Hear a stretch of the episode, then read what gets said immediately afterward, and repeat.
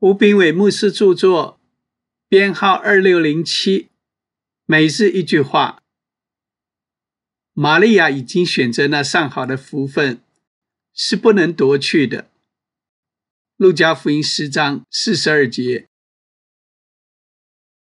面对人生，很多人经常感叹：如果当时那样，我就可以这样，以致把自己困在悔恨和不甘心里。劝忘记过去不可能改变，当下劝已悄悄溜走。如果你真的想改变什么，那么只有在当下才有可能。眼前的任何决定都将影响下一秒钟的命运。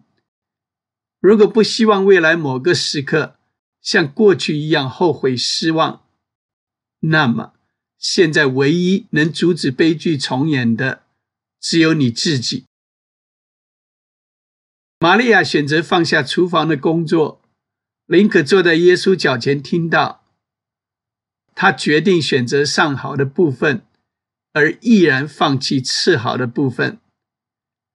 当我们面对挑战时，不是因为缺乏机会，而是因为有太多的机会。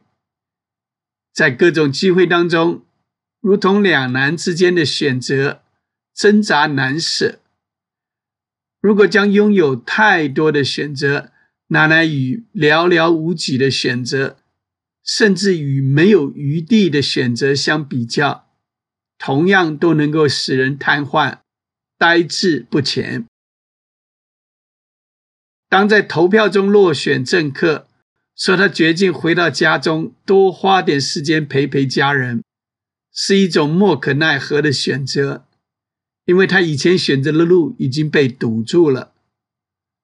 计划性的舍弃，不是因某件事困难度高或再也行不通而撒手不管，而是在良好和优秀之间做出选择，在次好和上好之间做个抉择。